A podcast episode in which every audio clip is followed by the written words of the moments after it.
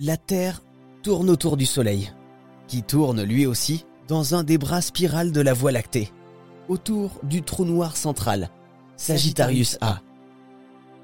Bienvenue, je vous emmène dans notre propre système solaire, au-delà des limites de notre compréhension. La Terre dans le système solaire, c'est un des sujets que maîtrise Francis Rocard, astrophysicien au CNES. La Terre dans le système solaire, ça pose la question de notre unicité dans l'univers.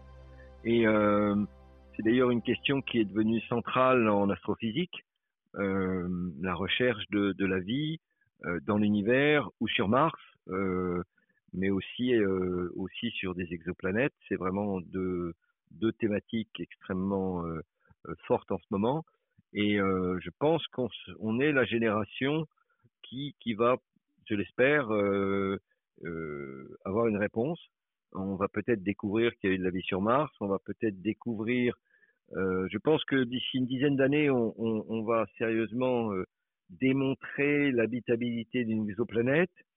Habitabilité signifie que la vie est possible. Ça ne signifie pas qu'on a prouvé qu'il y a de la vie. Par contre, il va falloir attendre probablement encore quelques décennies avant qu'on puisse démontrer que telle exoplanète est réellement habitée avec des organismes vivants. Et ça, euh, c'est beaucoup plus compliqué. Donc, il va falloir des engins encore plus performants que le James Webb Space Telescope, là, qui, qui rentre en service en ce moment. Donc, c'est quelque chose de très excitant et qui va encore prendre euh, de nombreuses années. Donc, il y, a, il y a encore du travail dans ce domaine. Alors, vous parlez de l'habitabilité de certaines planètes.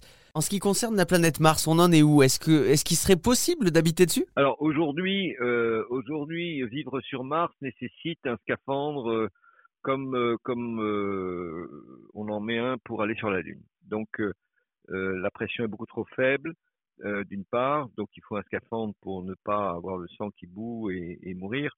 Et en plus, il n'y a pas d'oxygène dans l'atmosphère, donc donc il faut être alimenté en oxygène.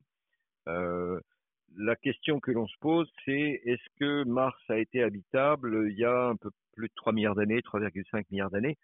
Et c'est ça qui, fait l'objet de nombreuses recherches actuellement.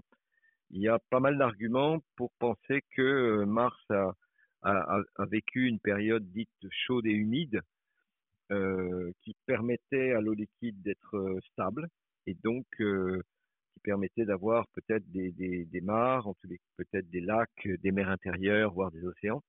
Et à ce moment-là, euh, la question de savoir si la vie est apparue sur Mars à cette époque est une question pertinente et c'est ça que l'on veut euh, approfondir avec notamment le retour d'échantillons martiens qui est en, en, en, cours actuellement avec Persévérance sur Mars et qui va euh, rapporter ces échantillons, mais il va falloir être patient puisqu'on les aura que dans le début des années 2030. Alors de tout ce qu'on a pu voir pour l'instant dans notre propre système solaire, on peut dire que la Terre, la planète Terre est unique. Alors bah, elle est exceptionnelle parce que elle a de l'eau liquide en surface, euh, aucune des autres planètes dans le système solaire n'ont de, de, liquide en surface.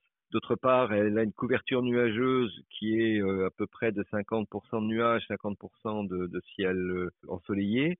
Ça aussi, c'est quelque chose de, à la fois indispensable pour avoir un cycle, un cycle de l'eau qui permette par la pluie de, de bah, d'irriguer les cultures, d'humidifier les sols, et, et néanmoins d'avoir le soleil pour euh, pour faire pousser les plantes. Donc ça fait des, beaucoup de particularités pour la planète Terre. Et la question qu'on se pose, c'est est-ce que la planète Mars a, a, vécu quelque chose de similaire à une époque où un effet de serre était euh, était présent avec une atmosphère dense. Et c'est ce qu'on étudie actuellement. La planète Mars est-elle donc la jumelle de la Terre? L'avenir nous le dira. Peut-être.